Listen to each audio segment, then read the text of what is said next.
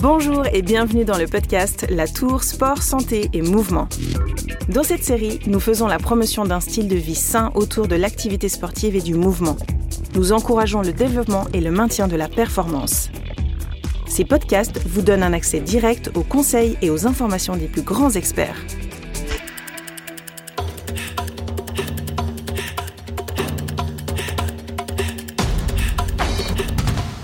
N'a jamais hésité à chausser ses baskets lorsqu'il fait un froid canard?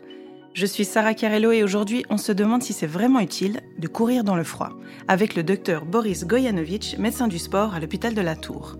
Docteur Gojanovic, vous êtes vous-même un adepte de la course à pied, vous avez couru divers marathons, le froid ne vous fait pas peur, vous avez euh, d'ailleurs l'habitude de courir en short même l'hiver. Beaucoup d'entre nous doivent se faire un peu violence quand il s'agit d'aller courir dans le froid. Quel est votre secret? Bon, d'abord, ça n'a pas toujours été comme ça. C'est vrai qu'on on, s'habitue et puis euh, on s'y met un jour, mais c'est comme un, élément de motivation supplémentaire, j'ai envie de dire. C'est un peu une barrière qu'on se met. Des fois, on se dit, oh, il fait froid, on va pas y aller. Enfin, les, premières minutes sont un petit peu difficiles. Et, cet élément-là, des fois, ben, on peut le passer, le dépasser, j'ai envie de dire, le prendre comme un challenge. On en retire peut-être éventuellement quelque chose de plus. Ce que je peux dire, c'est que dans la réalité physiologique, c'est que c'est beaucoup plus difficile de s'adapter à courir dans le chaud, de le faire avec euh, une bonne zone de confort quand il fait très chaud, que dans le froid où il est nettement plus facile de faire les choses euh, pour son confort. Et comment vous expliquez ça? Ben, En fait, c'est que l'humain, il est mieux équipé pour lutter contre le froid tout simplement que le chaud. Ce qui se passe, c'est que dans la chaleur, on doit l'évacuer, cette chaleur du corps, et puis une des seules façons de l'évacuer, ou disons la plus efficace, c'est la transpiration. Et donc, si on transpire beaucoup, on se déshydrate et ça devient vite inconfortable. Le cœur en souffre, il doit battre plus vite et puis on doit faire attention à l'hydratation et puis la performance, elle baisse aussi et le confort, il baisse. Dans le froid, c'est un petit peu l'inverse qui se passe. Euh, on doit garder de la chaleur. Or, le corps, il est très très bien équipé pour produire de la chaleur. Quand on court, si on augmente l'intensité de la course, eh bien, on produit plus de chaleur et on se réchauffe. Donc on a ces mécanismes-là qu'on peut activer, qu'on peut même contrôler, j'ai envie de dire, en fonction du rythme de course. Alors évidemment, ça, demande aussi d'y aller progressivement, ça demande de passer cette première barrière quand il fait froid. Et puis là, ben, l'habillement euh, va être euh, fondamental pour euh, commencer en tout cas. Donc pas forcément en short Non, en fait ce qui se passe c'est que les jambes n'ont pas de problème. Euh, c'est plus le cerveau qui a un petit peu de peine à avoir un peu froid aux jambes. Mais les jambes, elles n'ont pas réellement froid et puis on, ne va pas en souffrir. Euh, et rapidement, ça chauffe. Donc c'est vraiment de nouveau juste les premières minutes. À part quand il y a beaucoup de vent. Alors ça, c'est peut-être un peu une exception. Alors quels sont les bienfaits à courir dans le froid? Bon, le froid, on n'est pas sûr de tout, d'abord. Euh, mais il pourrait avoir des vertus assez intéressantes en termes de santé, et on commence à les expliquer gentiment. Alors c'est vrai qu'il y a un phénomène de mode, hein. on voit euh, l'exposition au froid, que ce soit en se baignant au lac par exemple, ou bien en allant euh, faire de la, randonnée en montagne sans t-shirt dans la neige, ou se plonger dans la neige. C'est des choses qui sont un petit peu à la mode, et puis qui ont été beaucoup publicisées dernièrement mais derrière se cachent certainement des mécanismes d'adaptation au niveau du système nerveux, au niveau du cerveau, des choses qu'on appelle le système nerveux autonome, qu'on ne contrôle pas très très bien ou qu'on ne comprend pas très très bien. On pensait jusqu'à longtemps qu'on ne peut absolument pas modifier notre façon d'appréhender le, le, froid et d'activer certaines parties du contrôle de système nerveux, mais il semblerait qu'on puisse. Et pourquoi c'est important? Parce que ça joue un rôle sur le sommeil, sur la fatigue, sur la qualité de récupération, aussi sur l'inflammation, tous les phénomènes de l'inflammation qui peuvent entraîner des, douleurs musculaires par exemple, ou bien de la peine à récupérer.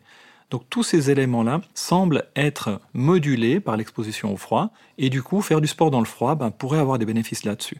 L'autre chose qu'on peut dire, c'est que, et ça c'est des gens qui nous le disent, hein, qui pratiquent régulièrement du sport dans le froid euh, sous toutes ses différentes formes, c'est que ça leur donne un sentiment de vigueur.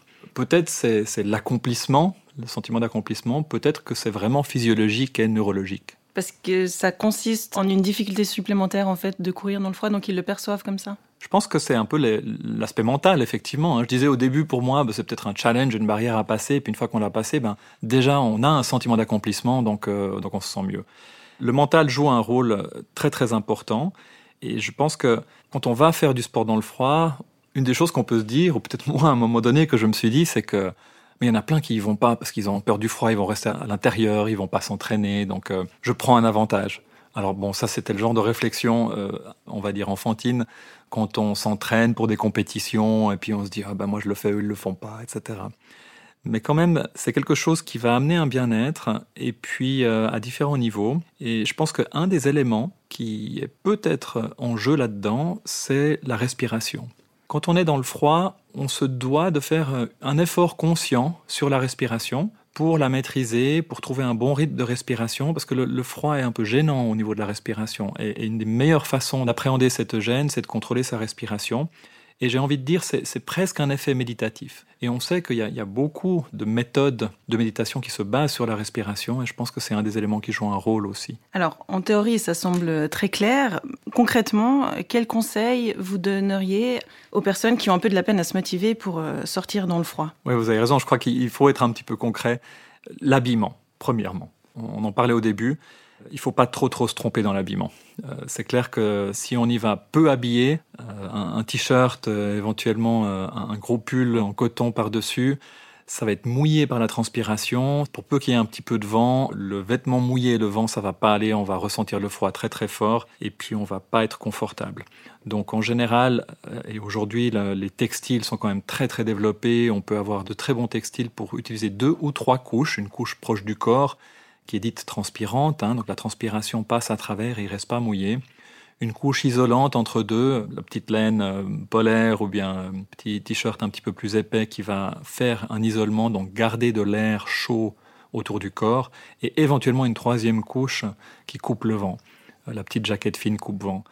Bon, ça c'est pour la théorie, certains à deux couches ils vont très très bien, mais d'autres auront peut-être besoin de trois couches éviter euh, des chaussettes euh, qui, sont mouillées. Donc euh, voilà, selon s'il y a une gouille, ne pas mettre le pied dans la gouille parce que si on mouille le pied, après ça va faire plus froid, ça va être gênant. Éventuellement un tour de cou pour couvrir la bouche si l'air froid irrite un petit peu. Ça dépend des températures, mais ça peut aider.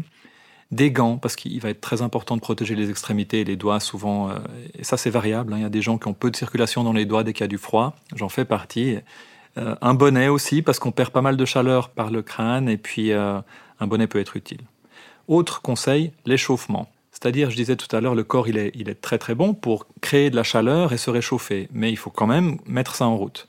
Donc, il ne faut pas brusquer le corps au départ, il faut y aller doucement parce qu'à température basse, et là souvent on va dire les, moins de 0 degré ou moins 5, la musculature est, moins activée. La conduction, la, la vitesse d'impulsion nerveuse est un peu plus basse, donc c'est plus difficile de se mettre en route. En gros, on a l'impression qu'on est rouillé. C'est pas juste une impression.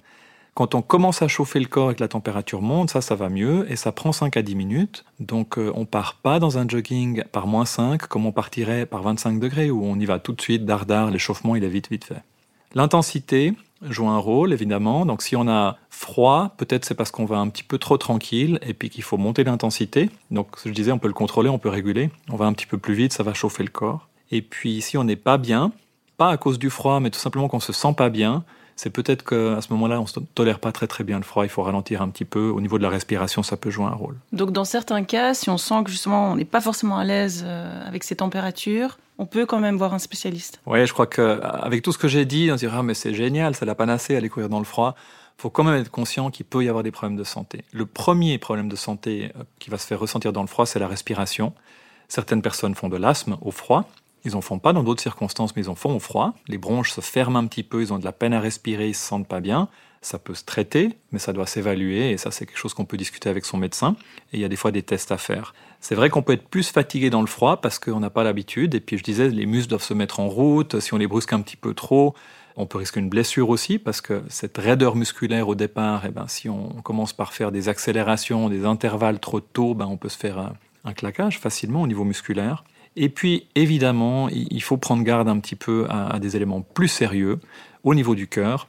On sait que dans le, froid, et de nouveau, on est à moins de 0 degré, euh, le cœur est un petit peu plus sensible.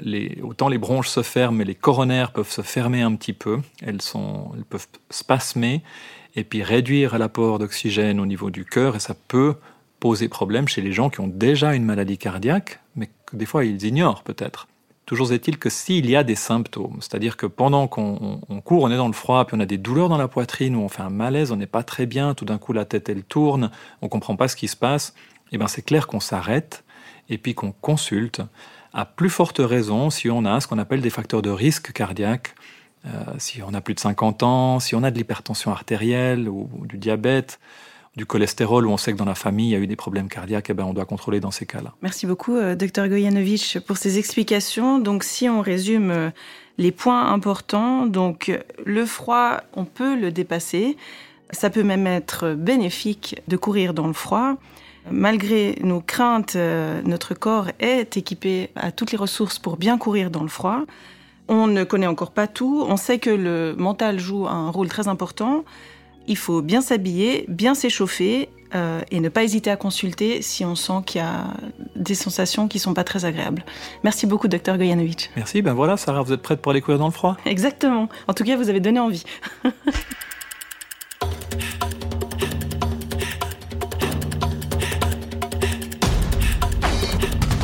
Partagez ce podcast sur les réseaux sociaux. Pour plus de conseils, suivez notre page Facebook et notre compte Instagram.